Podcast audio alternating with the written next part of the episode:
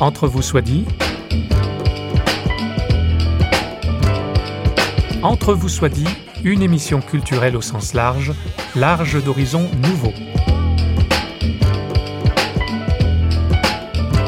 Avec vous, François Sergi, pour une demi-heure en compagnie d'un ou d'une invitée.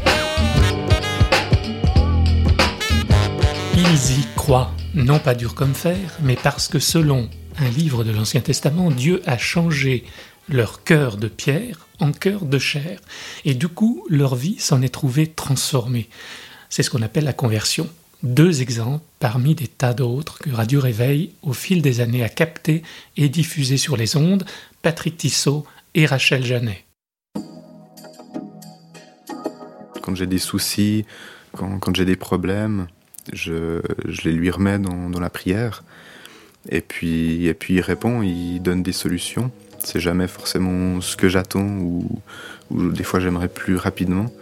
Mais, mais ça, c'est la réalité ben, que Dieu existe et qu'au fait, c'est un appui euh, chaque jour. Hein. Peut-être euh, qu'il faut vraiment s'attendre à Dieu, s'attendre à ce qu'il nous donne une réponse. Il est écrit dans la Bible que Dieu aime quand euh, on s'adresse à lui, qu'on s'adresse avec foi, en croyant qu'il existe. Et je crois que quand on, se tient devant lui pour poser cette question cruciale qui peut changer notre vie, on doit s'attendre à, ce qu'il nous réponde. C'est qu'avec Jésus, la vie n'est pas euh, religieuse. Je fais pas les, les, choses par légalisme, par habitude ou parce que je dois le faire. Pour moi, c'est pas une religion, c'est une relation.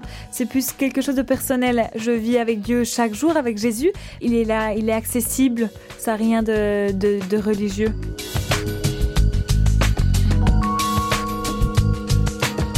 On les appelle des convertis, nouveaux convertis.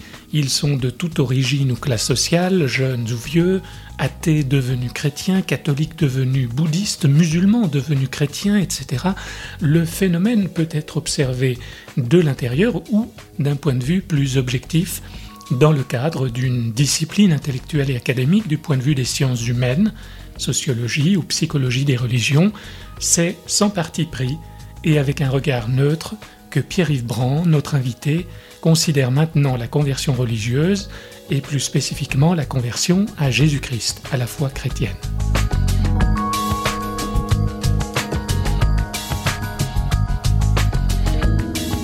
La conversion religieuse, c'est d'ailleurs le titre d'un ouvrage collectif publié par la Boré Fides sous la direction de Pierre-Yves Brand, professeur de psychologie de la religion, et avec le soutien de l'Université de Lausanne. La conversion décryptée, passée au scanner, sans militantisme, je vous propose de l'écouter, puis en fin d'émission, d'entendre le propos engagé, celui-là, de Bernard Bollet, que nous avons également interrogé en son temps. Dans l'histoire du christianisme, on peut dire que la conversion elle est présente dès euh, la première prédication de Jésus, il ou même la, prédication. Il appelait à la conversion euh, à la suite de Jean-Baptiste d'une certaine manière. Mais ni Jean-Baptiste ni Jésus ne sont les inventeurs d'un appel à la conversion parce qu'ils embrayent, si on veut, sur euh, dans la tradition qui est la leur par rapport aux écritures qui sont celles qui sont les leurs en tant que membres du peuple juif ils embrayent sur l'appel à la conversion des prophètes qu'on trouve euh, dans toutes les écritures euh, de l'Ancien Testament. Lors de la, réception de ce discours dans le milieu non juif du bassin méditerranéen du, du premier siècle, cet appel à la conversion va trouver des échos dans les discours des philosophes qui eux-mêmes appellent, euh, utilisent le même vocabulaire de la conversion. Hein, des, stoïciens ou des philosophes inspirés par le platonisme euh, et marqués aussi par le stoïcisme pensent qu'on peut euh, être transformé, qu'il faut changer son, son, point de vue. Par exemple, Plutarque, dans un, dans un traité sur la curiosité, montre que la curiosité, c'est de s'intéresser aux choses que les autres voudraient cacher, que c'est une passion, qu'on ne va pas pouvoir l'annuler, ça fait euh, partie de la nature humaine, et qu'alors euh, le seul moyen d'en faire quelque chose euh, qui édifie l'être humain, c'est de la reporter sur soi-même, plutôt que d'être curieux de l'autre, apprendre à se connaître soi-même. Hein. et ça, c'est une conversion au sens où on se décentre d'une euh, curiosité sur l'autre pour se recentrer sur une curiosité sur soi.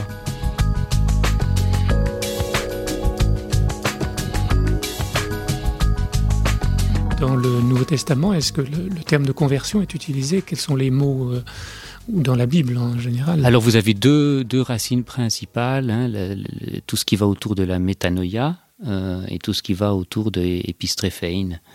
On va utiliser les termes de la conversion à la fois pour décrire un retour, hein, et ça c'est dans la tradition des prophètes de l'Ancien Testament, revenez à Dieu, vous qui vous en êtes éloignés. Le mot hébreu c'est... Euh, le chouve, hein, et alors la teshuva, euh, ça va être le retour, mais c'est pas un terme religieux au départ parce que vous pouvez dire qu'en automne, euh, la saison euh, tourne. Mm -hmm. Le terme dans, dans l'Ancien Testament, il peut aussi bien décrire une attitude de Dieu. Dieu revient de son désir de punir, ou il revient de sa colère, il se convertit, on pourrait dire, si on traduit mm -hmm. comme ça.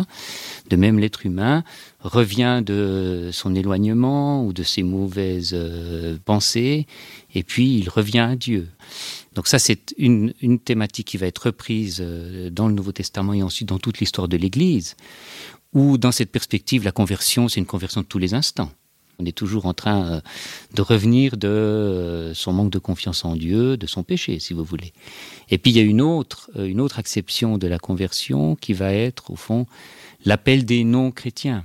Et donc ça sera un, un discours qui est non pas orienté du côté de ceux qui sont d'origine juive, et à qui on dit revenez à Dieu parce que Dieu aujourd'hui s'est montré en Jésus et donc c'est fait ce que les prophètes disaient, mais à qui on va s'adresser à des non-juifs en leur disant c'est aussi pour vous ce message et à ce moment-là ça veut dire quitter euh, vos dieux et puis euh, c'est une rupture, une rupture. et à ce moment-là on a euh, un changement. un changement qui est marqué par euh, un acte de renoncement et de transition et dans la tradition chrétienne ensuite va être euh, signifié dans le rite du baptême. Est-ce qu'il y a la notion de repentance aussi? Alors oui, l'idée du retour est, est associée à l'idée d'une repentance, c'est-à-dire on revient d'un éloignement qui est connoté négativement.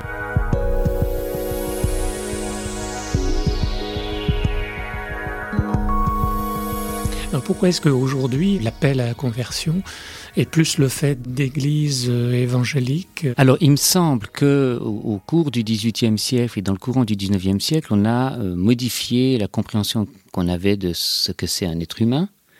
C'est-à-dire on a beaucoup plus insisté sur la responsabilité personnelle, on est allé du côté d'une individualisation euh, du rapport au monde et du rapport à la responsabilité par rapport à sa propre vie euh, et que dans cette perspective là le choix de croire et le choix d'adhérer au fond à la foi chrétienne a été considéré comme quelque chose qui ne nous venait pas par la naissance mais qui devait euh, venir par euh, euh, un choix de conscience éclairé une liberté de conscience qui s'engageait.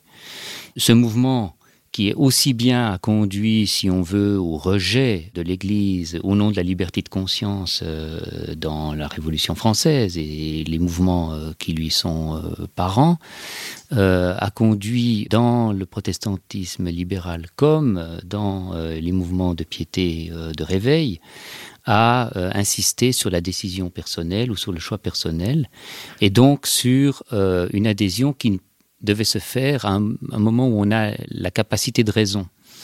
Euh, donc euh, on a commencé à s'intéresser à la psychologie d'une certaine manière pour savoir à quel moment ça se passe. Est-ce que euh, c'est à 7 ans, 8 ans, etc. Et alors je crois que c'est dans cette perspective qu'à un certain moment il fallait savoir à partir d'un la rencontre d'un individu qu'on avait en face de soi, à quel moment était-il en mesure de dire qu'il adhérait. Et alors ce moment où la personne disait qu'elle adhérait ou dit qu'elle adhère euh, était euh, marqué, repéré. On a voulu aider la personne à pouvoir dire ben maintenant oui, ce n'est plus simplement quelque chose que je subis, mais c'est une adhésion que je choisis. Et ce moment où la personne dit euh, je le choisis a été interprété à l'aide de ces catégories de la conversion.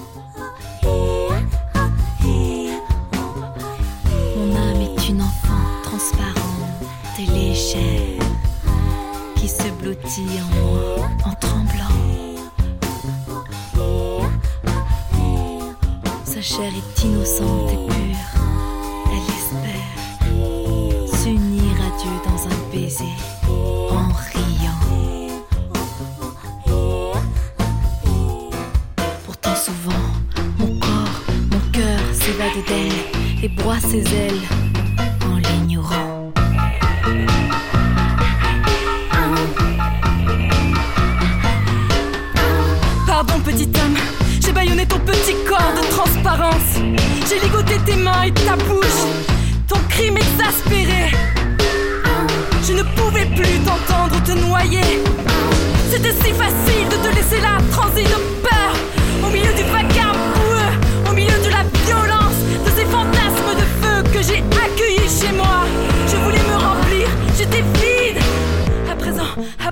je perds mon souffle et j'étouffe.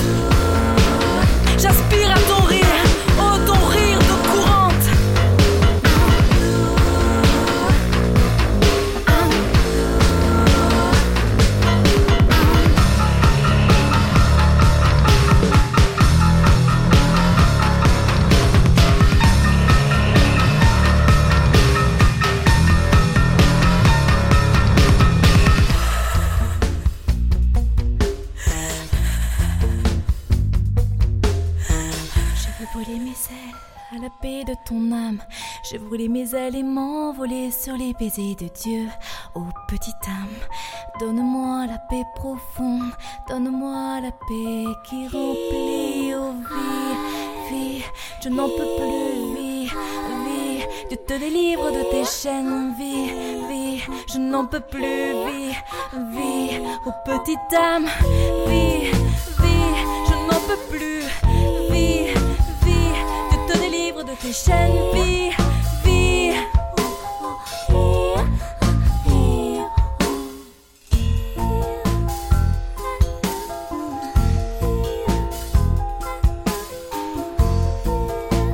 Alors comment est-ce qu'on peut analyser, observer euh, la conversion? Quels sont les facteurs, quels sont les éléments qui font qu'on peut dire il y a conversion euh, d'un point de vue euh, neutre et psychologique? On est toujours dans un travail a posteriori. On n'a pas d'autre moyen que de s'appuyer sur le récit propre de la personne. hein. Alors ensuite, en tant que psychologue, on peut s'interroger aux facteurs qui ont pu favoriser ou non la, la conversion. C'est d'ailleurs ce que faisaient les premiers chercheurs de la fin du 19e siècle, ou même les, les pasteurs de réveil avant qu'ils faisaient des statistiques. Ils demandaient à quel âge les en- gens s'étaient euh, convertis pour savoir à quelle tranche d'âge il fallait plutôt euh, l'adresser pour euh, favoriser, au fond, leur évangélisation. Il y a plusieurs chercheurs au cours du XXe siècle, au fond, qui se sont intéressés à partir de récits, et vous pouvez repérer éventuellement des étapes. Alors c'est ce qu'a fait par exemple un, autre- un chercheur qui s'appelle Louis Rambo, euh, dans un livre qui s'appelle Understanding Conversion, où euh, il essaie de montrer qu'il y a un déclencheur dans une crise, une crise de vie, il y a des choses qui vont plus, euh, c'est une crise de, de valeur existentielle, euh, affective, euh, bon, et qui va faire que la personne cherche autre chose, et puis montre au fond euh, comment à un certain moment euh, dans le parcours de la personne, la rencontre de quelqu'un est importante, qui va la mettre en contact avec un message ou avec un groupe, euh, jusqu'au moment où la personne dit qu'elle s'engage. Vous avez d'autres auteurs qui se sont plutôt intéressés sur les déterminants familiaux. Ce qui ressort plutôt, c'est que les conversions soudaines sont plus fréquentes chez des gens qui avaient euh, un environnement à la base plus insécure Mhm. et que les conversions progressives sont plus fréquentes chez des gens qui avaient un environnement plus sécure. Et alors on interprète peut-être en disant, ben au fond, le- la relation à Dieu ou ce qui a été découvert euh, dans le- l'environnement chrétien, au fond est venu compenser un manque et alors est apparu par contraste très brutalement, si on veut, comme euh, répondant à une attente euh, qui s'est accumulée depuis longtemps, et donc ça favorise une transformation rapide. Et puis on aura tendance à bon ben de l'autre côté, c'est des gens qui étaient déjà euh, en contact avec l'environnement chrétien, mais au fond pas forcément très engagés, qui peu à peu au fond y, ont vu de l'importance et ont donné une dimension centrale à, ces convictions religieuses dans leur parcours.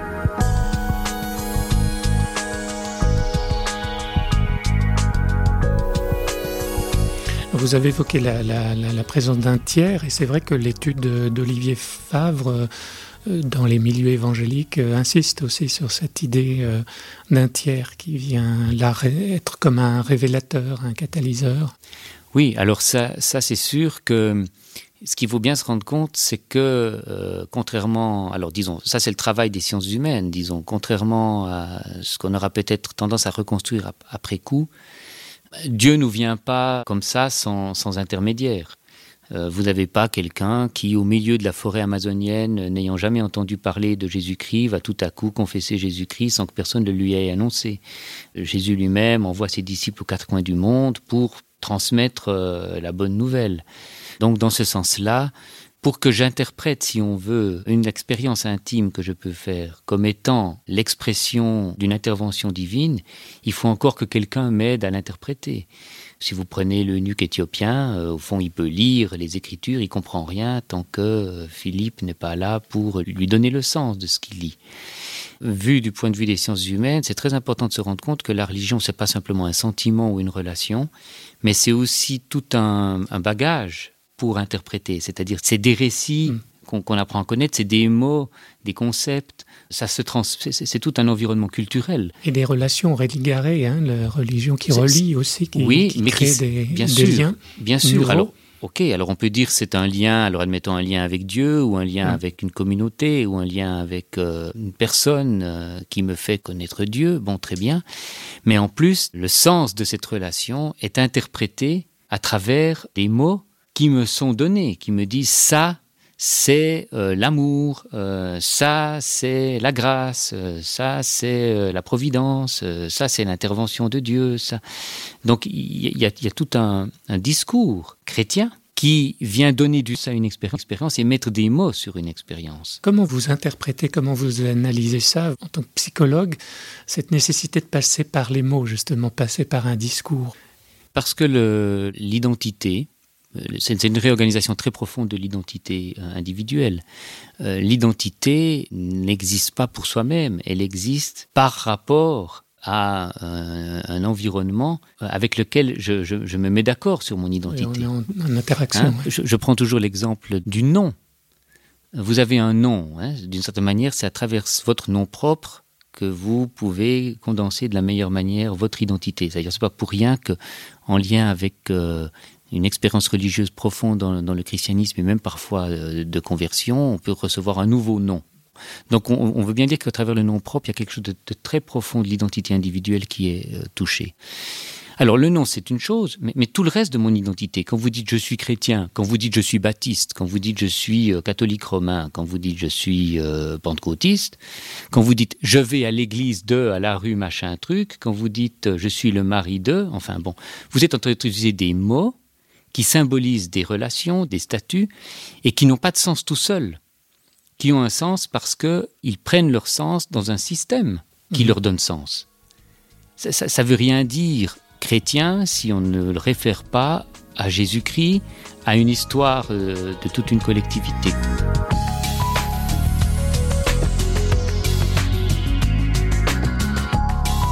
Quand on se convertit, on bascule dans un nouvel univers. Il y a un réaménagement, vous parlez de Oui. remaniement Oui, identitaire. oui. Et c'est là où c'est un peu délicat. Euh, On est, on est plus soi-même, on, est, on change, oui, mais on, on est encore soi-même, mais on n'est plus soi-même. Donc c'est, c'est un peu perturbant quand C'est même. très perturbant et c'est pourquoi les nouveaux convertis, souvent, ils sont plus royalistes que le roi.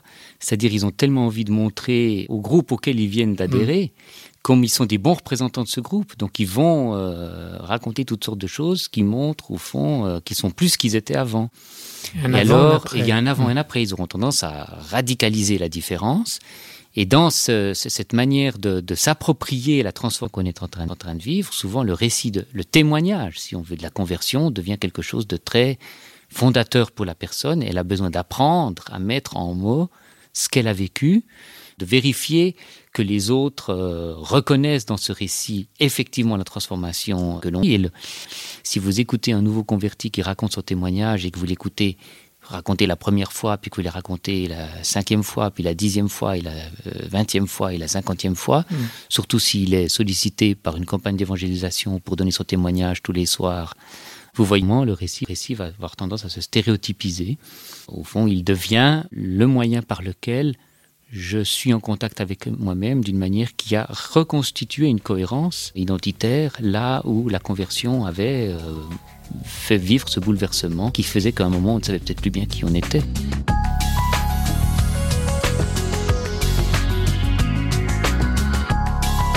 Je, je crois effectivement que la conversion religieuse, comme toute transformation personnelle, ne peut résulter d'une rééquilibration de la personne dans le sens d'une meilleure capacité à intégrer des, questions auxquelles on n'avait pas réponse, à pouvoir supporter des situations qui étaient problématiques, à pouvoir euh, assumer des pertes ou des manques euh, dont on ne savait pas quoi faire. Ce qui est propre aux religieux, c'est de vouloir donner un sens global, c'est-à-dire de prendre en compte l'ensemble de ce qui constitue un être humain. Ce sur quoi je veux seulement insister, c'est que ça c'est une, conviction euh, profonde que j'ai, la, la dimension religieuse ou spirituelle, euh, quelle qu'elle soit, euh, ne peut pas, si elle concerne un individu, ne pas avoir de retentissement psychologique.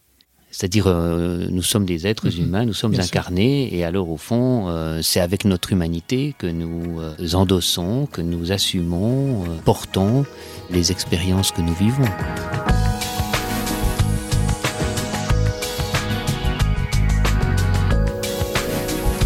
L'analyse du point de vue des sciences humaines, essentiellement la sociologie et la psychologie de la religion, n'invalide pas, ne délégitime pas ou ne décrédibilise pas l'authenticité ou la réalité de l'expérience d'une conversion à Jésus-Christ. Elle ne vient pas davantage prouver l'existence d'une relation à quelque chose ou à quelqu'un qu'on appelle Dieu. La grille de lecture intellectuelle appliquée à l'expérience de la conversion chrétienne rend manifeste, le professeur Brand l'a souligné, rend manifeste ses effets. Un rééquilibrage, un remaniement identitaire, etc. Et ce qu'on peut ajouter, mais là d'un point de vue théologique ou du point de vue du croyant chrétien, ces études sur la conversion religieuse montrent que Dieu, celui qu'on aime appeler aujourd'hui le tout autre ou la source, n'hésite pas, si l'on en croit les divers témoignages et la Bible elle-même, n'hésite pas à se faire proche, à se faire l'un des nôtres, à prendre corps et âme, psyché, conditions humaines, de telle sorte que la relation soit possible, sans que l'on puisse mettre en équation cartésienne la dite relation, ni la prouver d'un point de vue scientifique. L'esprit, l'esprit de Dieu, souffle où il veut. Il nous échappe quand on veut le saisir, mais il nous saisit quand on se lâche et se laisse convertir car, et j'introduis ici notre deuxième intervenant, Bernard Bollet, car c'est Dieu qui convertit. Si Dieu lui-même n'intervient pas, comment le croyant pourrait-il revenir à Dieu? Et il me semble que ce constat-là, je suis obligé de le faire. L'Écriture m'y pousse. Mmh. De dire, non, il n'y a rien en l'homme qui puisse lui donner non seulement le sens, l'envie de changer, mais la capacité de changer. Et pour quiconque s'est converti, je crois qu'après un certain temps, il est obligé de faire lui-même ce constat dans sa propre vie. Si Dieu ne m'avait pas repêché, si Dieu ne venait pas régulièrement à ma rencontre, je ne lui appartiendrai pas. Alors oui, j'ose dire, à l'origine de la vie chrétienne, et non seulement à l'origine, mais aussi dans la durée, il y a le travail de l'Esprit Saint et le travail de Dieu.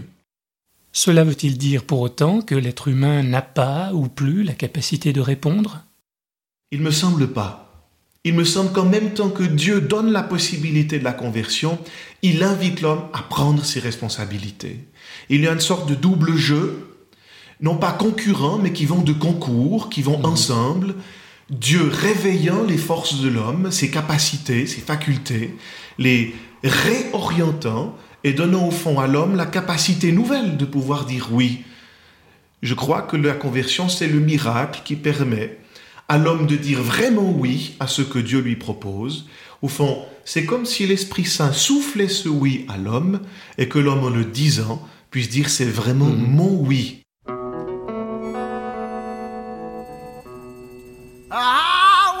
One day and I put my hook out in the water and some got a hold to it and tried to get loose. When I pulled it up, there was a big fish on the hook. He was twisting and turning, trying to get loose. But the hook him there, and he couldn't get loose. And I said, I wish the Lord would hook me one day. Like this hook have hooked this fish. And oh, one Friday evening, he came into my soul and he hooked me with his spirit. And ever since that day, a song came into my mind. And I had to say it like Jeremiah said. Lord, there's a fire. Keep on burning. All up in my bones. And I couldn't hold my peace. I told my mother that wasn't enough. And I told my father, and I told my sister, and went on and told my brother oh, what was wrong with me. And this is what I told him in a song. I said, Lord,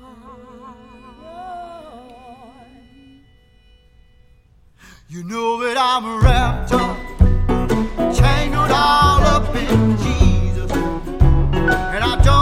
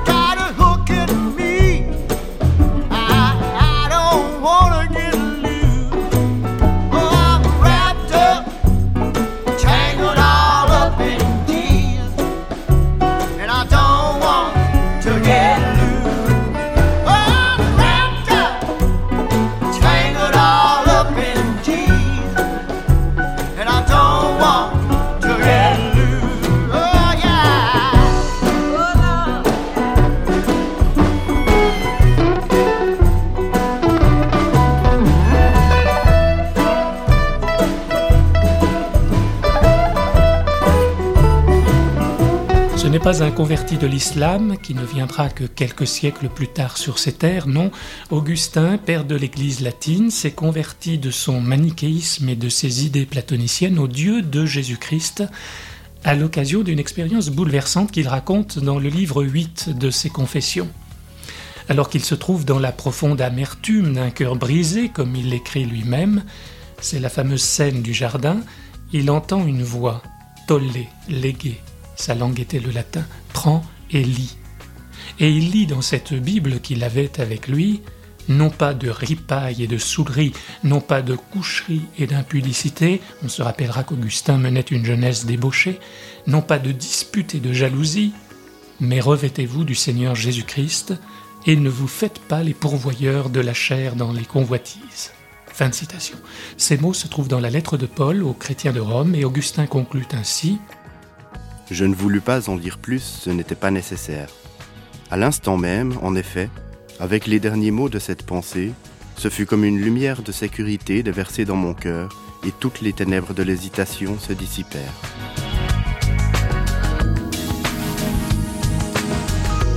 Quittons-nous sur ces paroles qui peut-être font écho en nous.